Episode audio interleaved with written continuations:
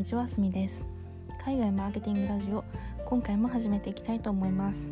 えー、このラジオは広告制作会社でプロデューサー兼マーケターとして働く私すみが本業のマーケターにも副業のマーケターにも役立つ海外のマーケティング情報や海外の情報を集めるためにやっている英語学習についてお話ししていくラジオです。ということで今回も始めていきたいと思います、えー、今回のテーマはサブスクリプション成功の鍵ということでお話ししていこうと思います、え、サブスクリプションといえば月額課金のサービスのことを言うものだということで、えーと、例えば Netflix のような動画配信系サービスとか、えー、Spotify みたいな音楽配信系サービスなどが、まあ、コロナの巣ごもり需要も相まってかなり流行してきているので皆さんもおなじみのサービスかなっていうふうに思います。そして以前からちょっと他のラジオとかでもお話ししているえクッキー制限などの影響でターゲティング広告が今後こう難しくなってくるよっていうこともありまして Google や Facebook のようなこうプラットフォーム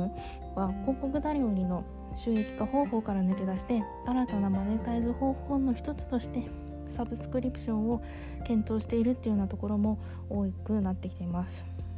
またこのクッキー制限によるこの広告が難しくなってくるよっていう影響は、えー、アフィリエイトの方にも影響してきます、えー、アフィリエイトの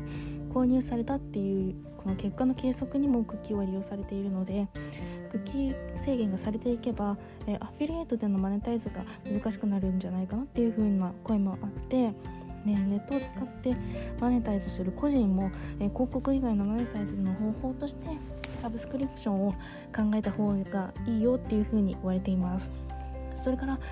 サブスクリプションはユーザーを増やすほど安定した収入を得られるっていう面でそういう意味でもメリットがあります。じゃあ、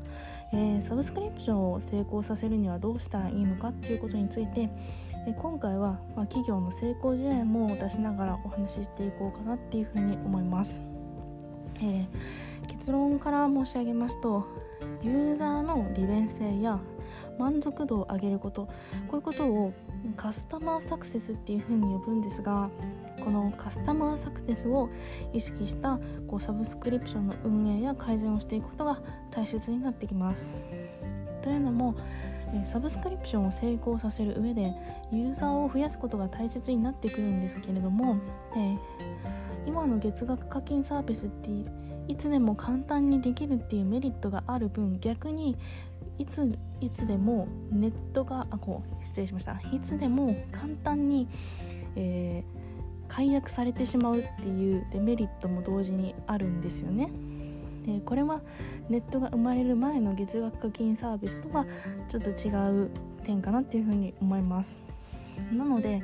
成功している企業のサブスクリプションというのはユーザーの行動履歴などのデータを解析してその解析データを利用してより良いサービスに改善していくっていうことをしています。では、えー、各企業はカスタマーサクセスを良くするためにどんなようなことをしているかということをここからお話ししていこうと思います、えー、まず1つ目は Netflix の事例です、えー、Netflix はサービスを始めた時からユーザーに対してどんな作品をおすすめしたら高く評価してくれるかなとか満足してくれるかなっていうことを、えー、予測しておすすめしていくことに力を入れています、えーネットネットフリックスにおすすめされたのを見たら面白かったっていうユーザー体験をたくさん作っていくことで、えー、ネットフリックス面白くないからやめちゃおうっていうようなことを防いでいるっていうことですね。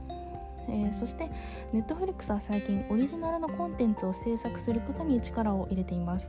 えここでもやはりあのユーザーの傾向を分析したデータっていうものを利用していてそのデータをもとにコンテンツを作成しています。そうすることで、えー、競合の動画配信サービスでは見られないそうネットフリックスオリジナルのコンテンツを作るっていうことでこの映画やドラマを見たいからネットフリックスに積極的に登録しようっていう風な流れを作っていくっていうわけですね。えこうすることで解約する理由を作らないようにしているっていうわけです。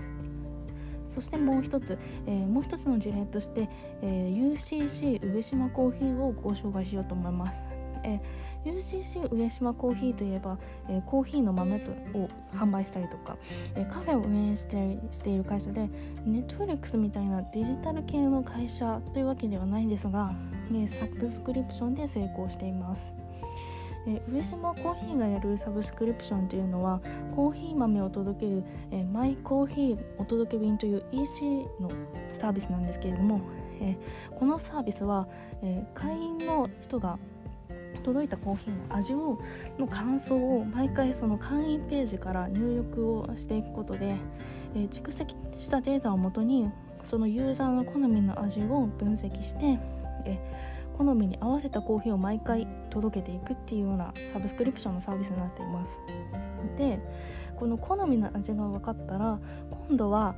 飽きさせないようにちょっとずつちょっとずつ、えー、違う味のコーヒーを送ることでさらにユーザーの心を掴んでいくわけですね。でそうすることで解約されないようにしているっていうことみたいですね。でさらにこの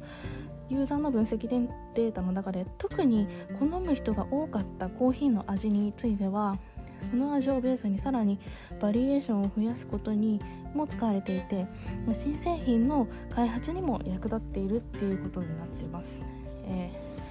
ー、今紹介したネットフリックスと上島コーヒーの2社の共通しているのはデータを活用してユーザーの好みを分析して好みにつけて商品の開発をしているという点で消費者ニーズを理解して、えー、新商品を開発するということなのでマーケティングの基本をきちんとやっているで成果を出しているっていう感じですね。まあ、実にシンプルでまっとうなことだなっていうふうに思いますでもまあなかなかそういうことがきっちりきっちり、まあ、普通のことを普通にやるっていうのは意外と難しいことなのでそういったことがきちんとやられてるってことは本当に純粋にすごいことだなっていうふうに思いますということで今回はサブスクリプションの成功の鍵ということでお話ししてきました。いかがだったでしょうか？今回もここまで聞いていただきましてありがとうございました、えー、このラジオを気に入ってくれた方は是非フォローといいねしていただけると嬉しいです。えー、そして私すみは毎日 Twitter やブログで最新のマーケティング情報や私の英語学習について発信しています。こちらもぜひフォローお願いします。ということでまた次回お会いしましょう。以上すみでした。ではまた。